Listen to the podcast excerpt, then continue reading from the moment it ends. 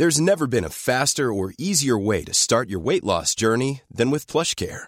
PlushCare accepts most insurance plans and gives you online access to board-certified physicians who can prescribe FDA-approved weight loss medications like Wigovi and Zepbound for those who qualify. Take charge of your health and speak with a board-certified physician about a weight loss plan that's right for you.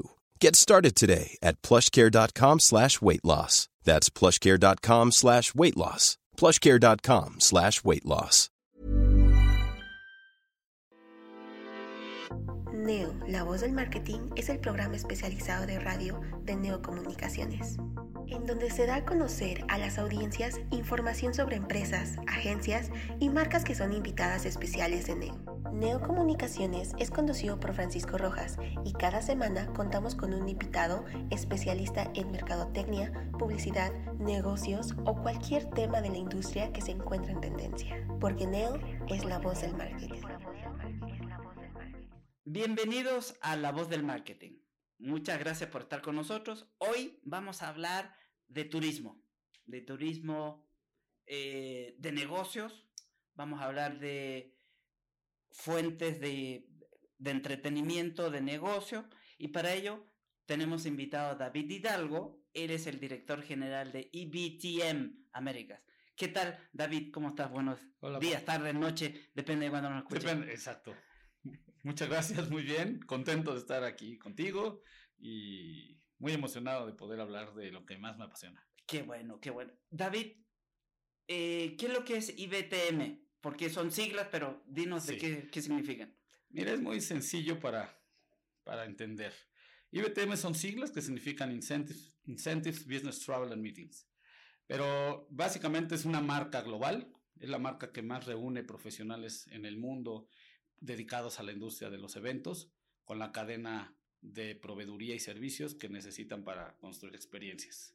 Así dicho, muy fácil, es un encuentro también de negocios que se da una vez al año aquí en México. Tenemos la fortuna de, de realizarlo desde el 2015. Eso no significa que sea siete años de existencia. Hubo una pandemia de por medio, ¿no? Hubo una pandemia de por medio, lo cual nos orilló a transformarnos de manera increíble. Aprendimos a comunicarnos, a generar experiencias y a construir conexiones de negocio de otras formas que antes pensamos que no era tan fácil.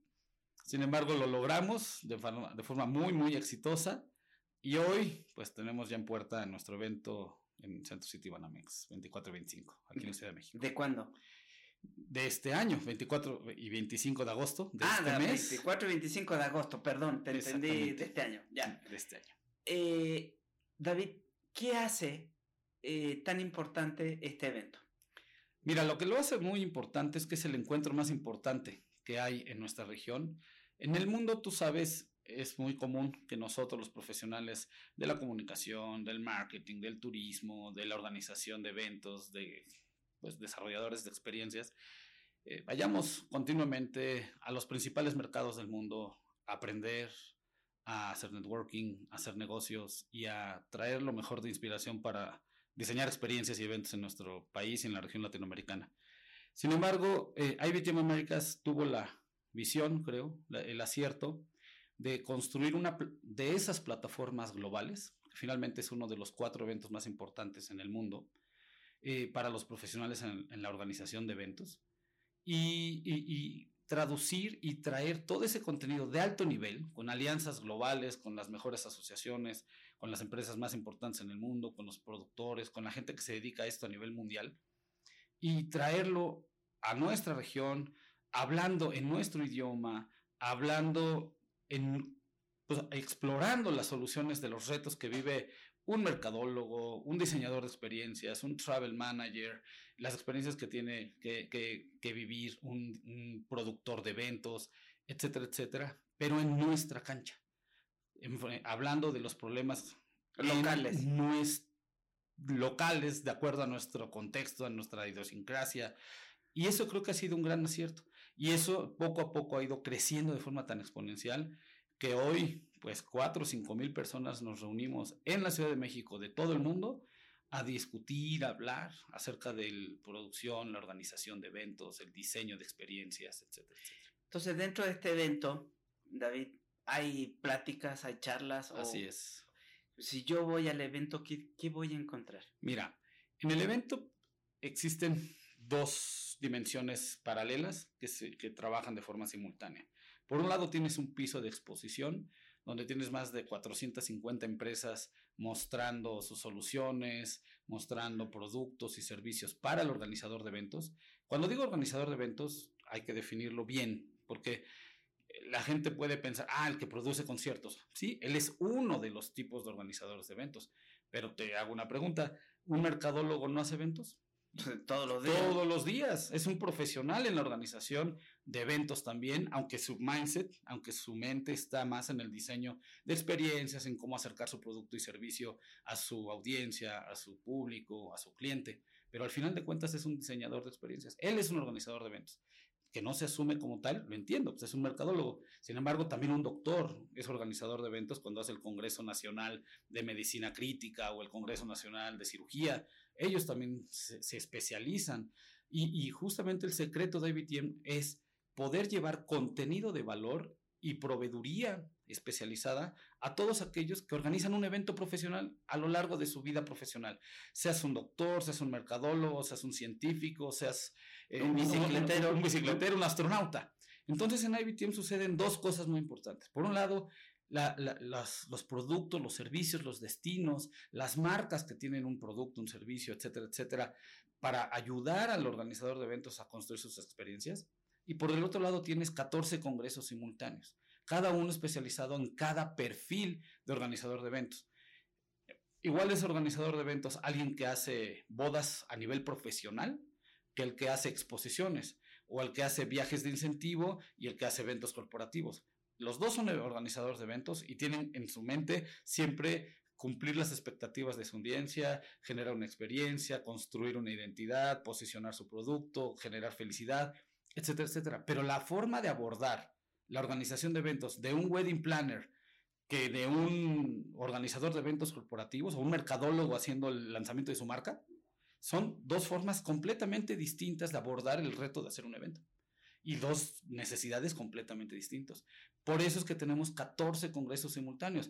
Uno especializado, por ejemplo, el Event Design Conference, que es la combinación de dos congresos que por muchos años, por ocho años hemos organizado, siete años, perdón, hemos organizado, que es el Event Design Conference, el Event Production Forum y el Event Marketing Congress, que son la fusión de estos con el fin de traer contenidos que le ayuden a un profesional a aprender a usar la luz, aprender de escenografía, aprender de producción, aprender de cómo construir experiencias, llenarlos de inspiración con las experiencias de otros productores o de otros mercadólogos que están haciendo eventos y que han aprendido que el mercadólogo no solo es una persona que se tiene que especializar por obviedad en marketing, en investigaciones de mercado, en estadística, en publicidad, en marketing digital.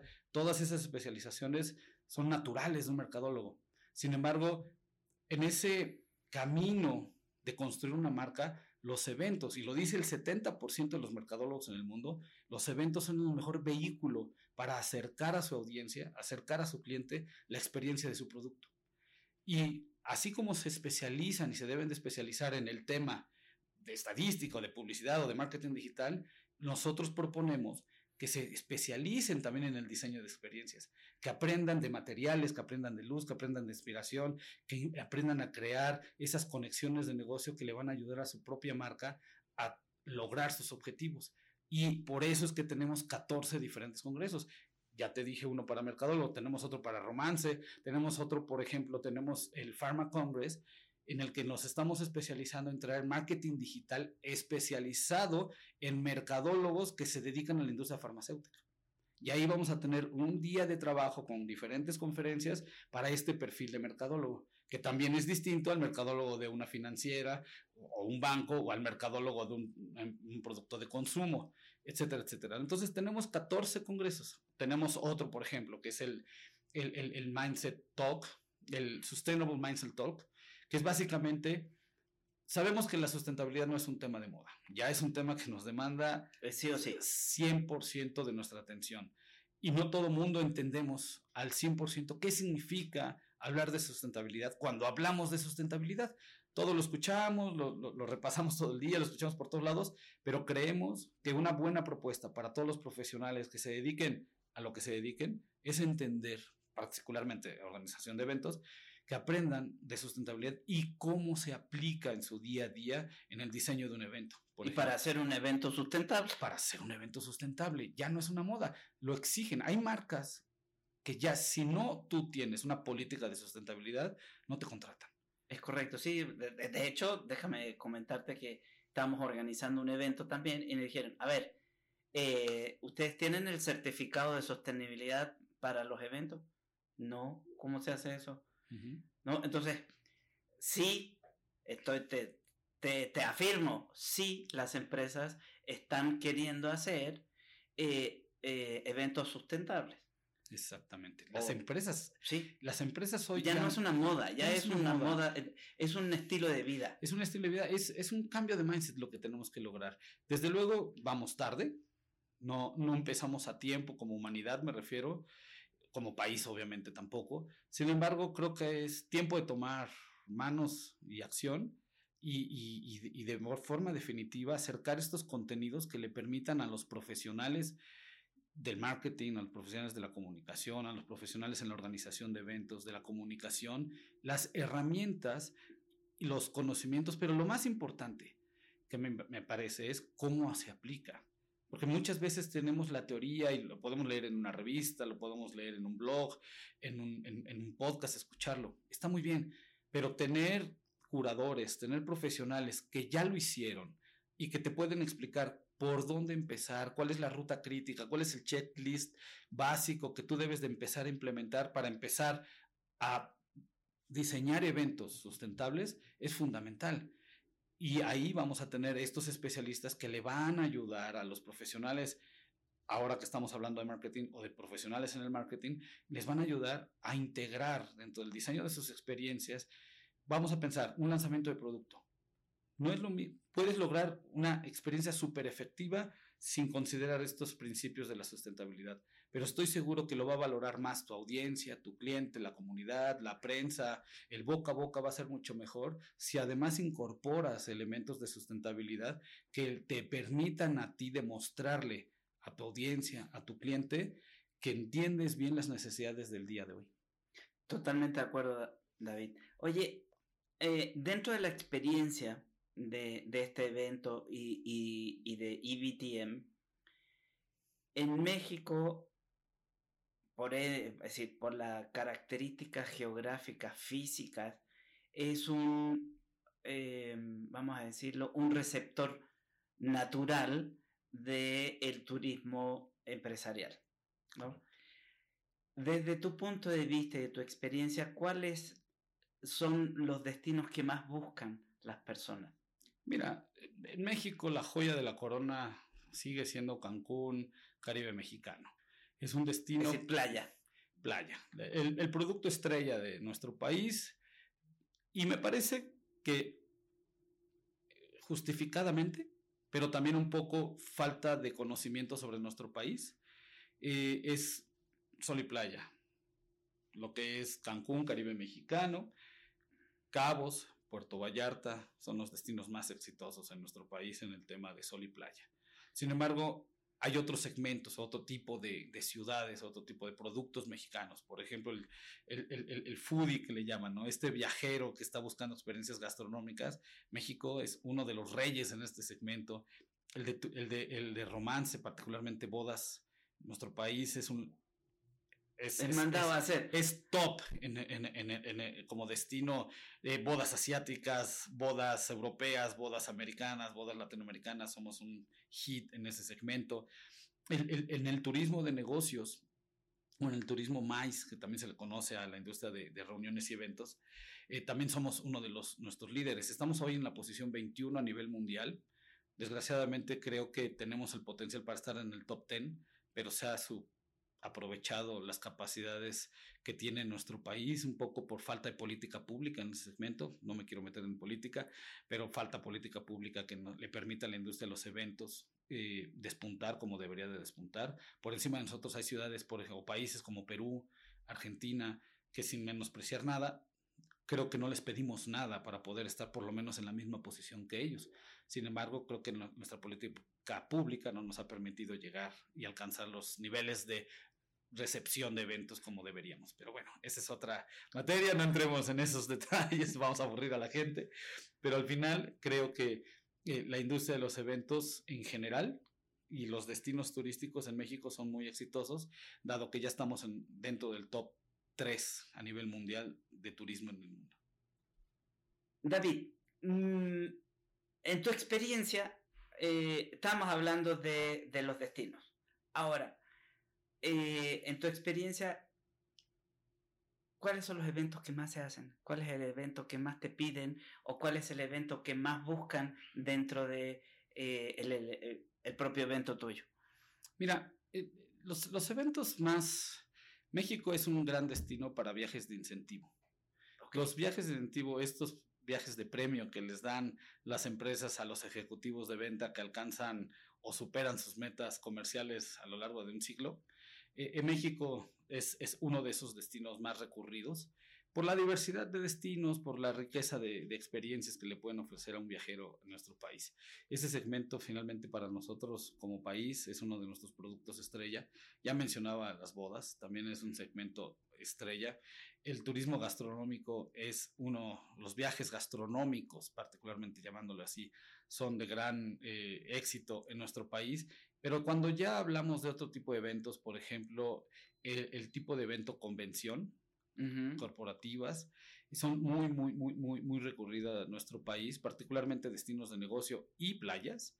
Y esto porque gran parte o muchos de los corporativos internacionales que tienen presencia en América Latina, particularmente, están en México. Muchos desde... Sí, el 95%. Desde, aquí controlan la región latinoamericana. Entonces, eso facilita para las empresas eventualmente traer a todos sus ejecutivos que están fuera de, del corporativo regional de América Latina a reunirse en alguna de las ciudades de México, particularmente Guadalajara, Monterrey, Ciudad de México. Son como las tres sedes pues más recurridas para este tipo de, de eventos corporativos. Y después, por último, pondría el tema de congresos. Los congresos, que como la mayoría sabe, como tú sabes, son organizados por las asociaciones gremiales, la asociación de médicos, la asociación de ingenieros, la asociación whatever. Y, y, estos son muy recurridos porque la población crítica de profesionales en cada especialidad, hablando del mercado latinoamericano, en México es muy nutrida. Un poco similar a lo que pasa en Estados Unidos. Muchas veces los congresos que suceden en Estados Unidos son más grandes que los congresos mundiales que suceden fuera de Estados Unidos. Y esto es porque la masa crítica de profesionales especializados en la materia que tú me digas es mucho mayor en Estados Unidos que en regiones completas. Lo mismo pasa en América Latina. Por el tamaño de país que somos, México y Brasil son los dos países que por la densidad poblacional y por el volumen de profesionales que tienen por especialidad se convierten en dos sedes naturales porque los congresos viven del registro, viven de que gente pague un gafete para ir a tomar capacitación y bueno, todo lo que significa un congreso. Ahora, hablando de congresos, en pandemia, ¿cuál fue la solución que bueno, se presenta? Creo que no es secreto para nadie que la digitalización fue el vehículo que todos ocupamos para acercar el conocimiento y, y, y de alguna manera mantenernos conectados. La industria de las asociaciones, si lo queremos llamar industria, o el ámbito de las asociaciones se transformó muchísimo durante la pandemia, pero afortunadamente de forma positiva. Las asociaciones le permitieron a los profesionales mantener contacto con su industria, mantenerse actualizados, discutir las posibles y muchas soluciones que necesitaban cada industria para transformar su, su, desarrollo, transformar su vida de negocios, etcétera, etcétera. Entonces, que esa es una función natural de los congresos. Los congresos suceden cada año, derivan de la palabra congregar. No es casualidad que por eso se llaman congresos, porque finalmente la congregación de profesionales dedicados a una misma especialidad que sucede dentro de un congreso es para hacer negocios, sí, para capacitarse, ponerse al día y, y, tomar fuerza para discutir y para hacer contrapeso a autoridades en el diseño de leyes, en el diseño de políticas públicas, etcétera, etcétera. Y esa la manera que encontraron las, los congresos de mantener ese contacto fue la vía digital, la vía de los congresos virtuales, la vía de la comunicación digital, el, el, Zoom y todas estas plataformas que, que, explotaron durante la pandemia.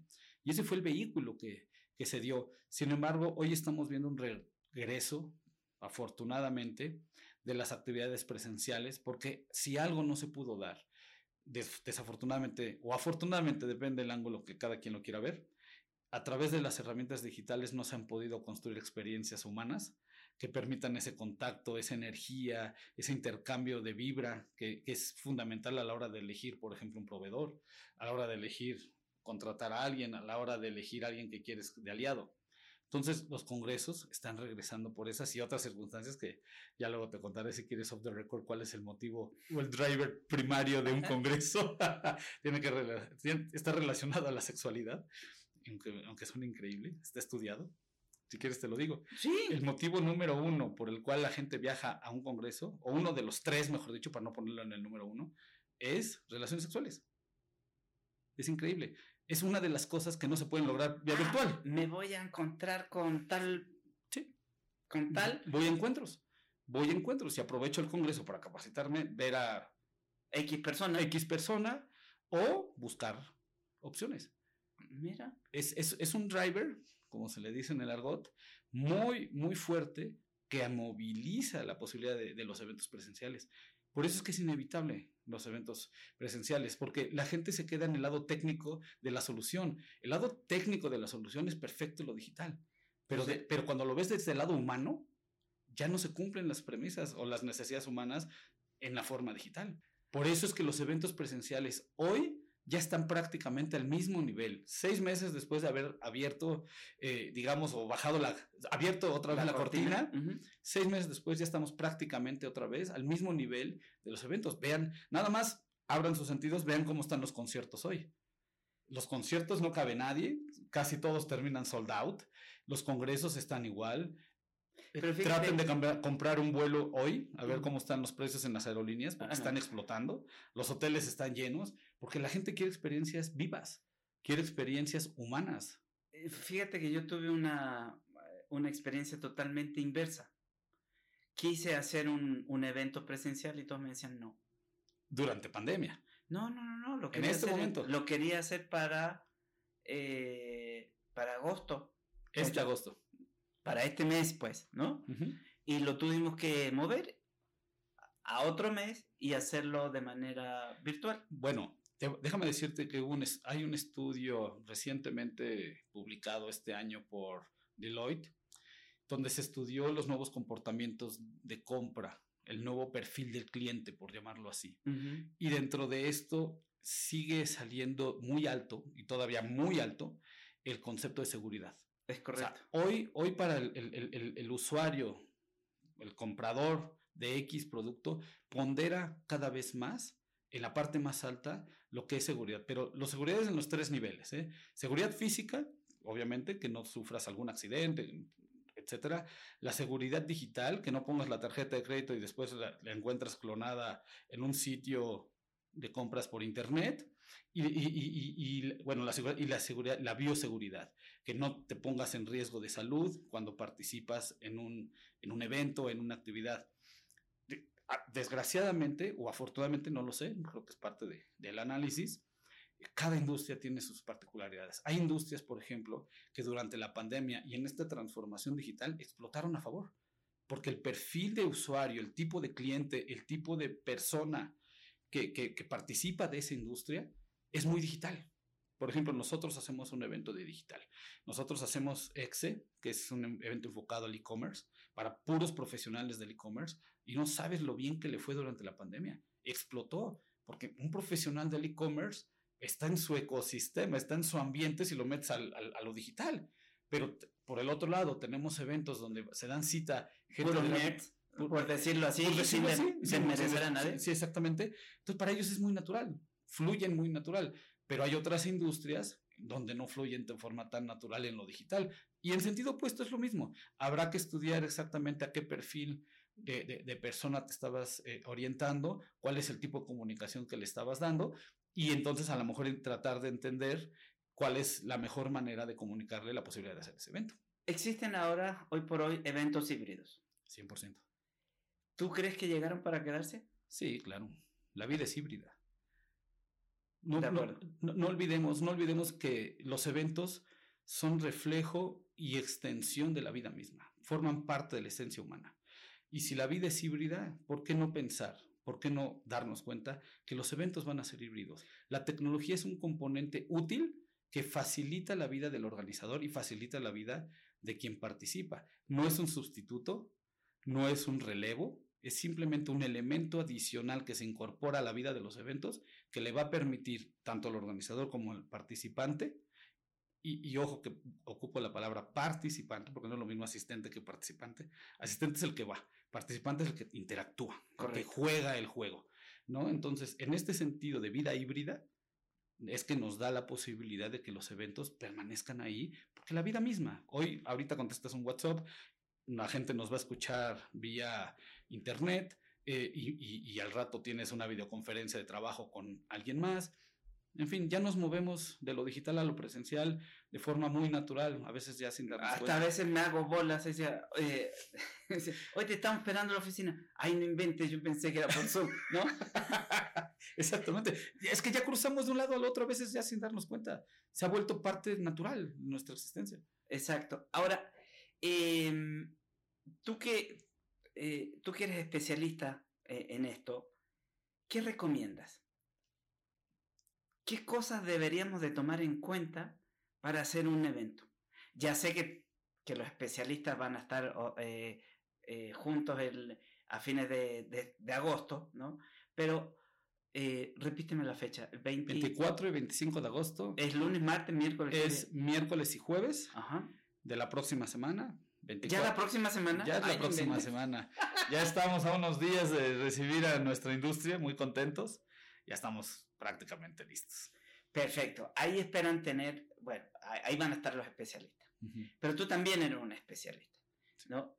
Eh, cuando alguien quiere eh, iniciarse o va a hacer o tiene la idea de hacer un evento, eh, ya sé que me vas a decir, bueno, vayan, vayan el 24 y el 25. No, no. Pero eh, ¿qué tiene que tomar en cuenta? ¿En qué se tiene que fijar? Mira, creo que es indudable que todo organizador de eventos, en principio lo que está construyendo es una comunidad. Cada evento en sí mismo es una comunidad de afinidades. Tú puedes ser que yo sea padre de familia, con tres hijos, con X edad, con X perfil de, de educación. Nuestra chica productora probablemente es de otra edad, de otra generación, pero probablemente nos vamos a interesar en el mismo evento. Quizá vamos juntos al concierto de, no sé, del artista que te gusta. ¿Qué nos hace comunes? Ese concepto que está en medio de los dos, a pesar de tener perfiles muy distintos. ¿Y eso qué significa? Que cada vez que nosotros queremos construir un evento, en sí lo que estamos construyendo es comunidad. Y las comunidades se unen a partir de afinidades, no a partir de, de réplicas exactas de perfiles. Entonces, cuando tú quieres organizar un evento, lo primero que tienes que identificar es cuáles son esas afinidades que hacen que se pueda construir una comunidad y a partir de ahí construir esa confianza y a partir de construir ese nombre y a partir de ahí construir esa experiencia que le permita a mí y a ella, que somos en perfil distintos, estar ahí, vivir una experiencia positiva, tener ese retorno de inversión, que no solamente es económico, el puro tiempo es inversión y saber que invertiste tu tiempo ahí. En algo que, te gusta. En algo que te gusta, en algo que te deja valor, en algo que construye tu mejor, una, mejor conciencia de ti o, de, o del entorno en el que vives. Cuando tú logras construir eso, ya tienes un evento. Después ya si quieres entramos en los aspectos técnicos de la columna vertebral de un evento, fecha, día, hora, lugar, Creo que eso es inevitable para hacer un evento, sino donde te cito. Eh, después hablamos si quieres, si haya o no conferencia, si quieres construir eh, una experiencia más interactiva, una, una experiencia más intelectual. Eso ya son otros aderezos que necesita la ensalada. Pero lo primero es entender que un evento es una comunidad. Y en la medida que entiendes una comunidad y sus necesidades, va a ser más fácil que unas a comunes por afinidades en ese concepto. David, has hablado mucho de experiencia. ¿No? ¿Cómo se logra una experiencia? ¿Existe la carrera de experiencia? Como tal, no la conozco.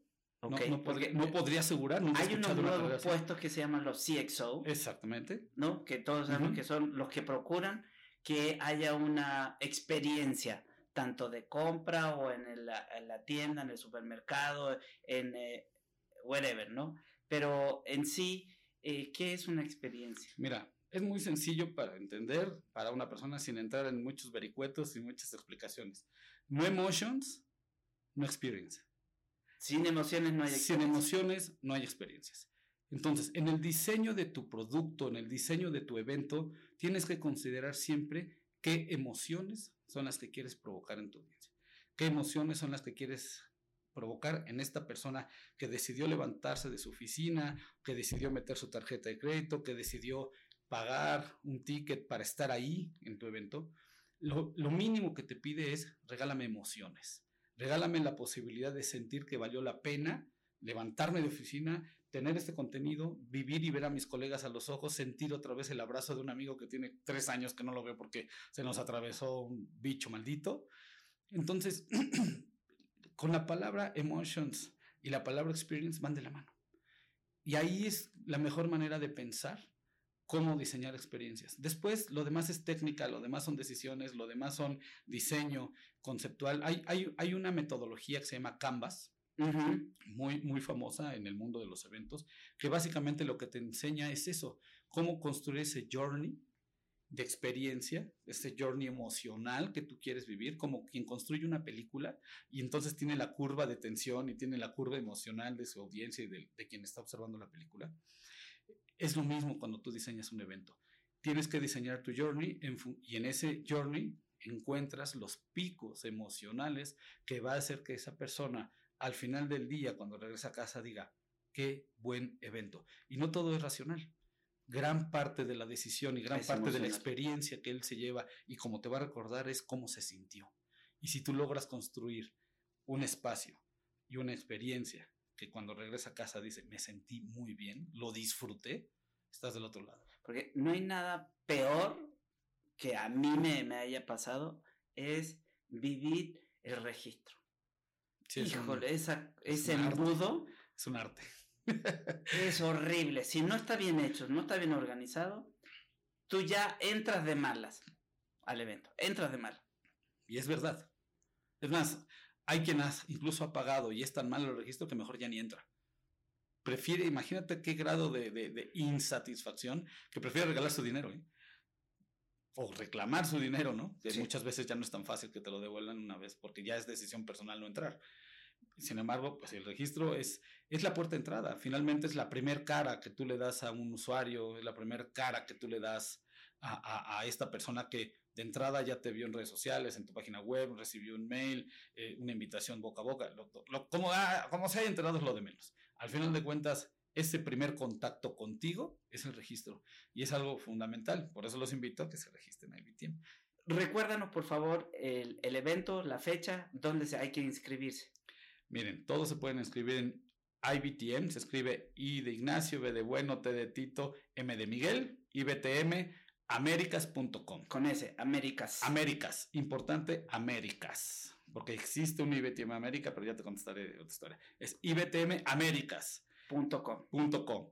Ahí en nuestra página web van a encontrar un banner en la parte superior derecha, donde todos lo ponemos porque sabemos que ahí siempre volteamos a ver y ahí van a encontrar la liga de registro y llenan un formulario. totalmente gratis. Totalmente gratuito. Van a recibir un IBACH. Este IBACH lo van a presentar en el registro cuando lleguen al recinto y se, y se les van a dar su, su lanyard, su, cordón y se les da su portarafete. Es todo. Si eh, por ABC me dio COVID y no puedo ir, ¿ya me la perdí o tengo alguna manera de poder? Hay forma de que tú puedas recuperar la experiencia, pero no va a ser en tiempo real. De acuerdo en on demand. Una vez que haces tu registro, al mismo tiempo entras a nuestra, digamos, nuestro recinto virtual. Y en, en, nuestro recinto virtual, en versión on demand, vamos a hacer una selección de conferencias que van a estar ahí por un tiempo eh, definido, que ya les, ya les, indicaremos. No es lo recomendable. No, pero imagínate, se, se, se te emparejan dos cosas. Yo quiero entrar a la A y a la B y son a la misma hora. Entonces digo, bueno, sí, exactamente. que me parte por la mitad. Que eso puede pasar. Digo, francamente, con 14 congresos, de pronto puedes encontrar una conferencia en un congreso. Es un evento que tiene cuatro escenarios. Es un poco esto a la usanza de festivalization, que le llaman este concepto de hacer eventos tipo festival. Este es un festival de negocios especializado en el mundo de los eventos. De acuerdo, David. Te agradezco mucho que hayas venido con nosotros. ¿Dónde te contactan a ti? A mí me pueden encontrar en mi LinkedIn, me pueden encontrar como David Hidalgo Ayala o en mis redes sociales como de Hidalgo. Hey, it's Danny Pellegrino from Everything Iconic. Ready to upgrade your style game without blowing your budget? Check out Quince. They've got all the good stuff shirts and polos, activewear, and fine leather goods, all at 50 to 80% less than other high end brands. And the best part? They're all about safe, ethical, and responsible manufacturing. Get that luxury vibe without the luxury price tag. Hit up quince.com slash upgrade for free shipping and 365 day returns on your next order. That's quince.com slash upgrade.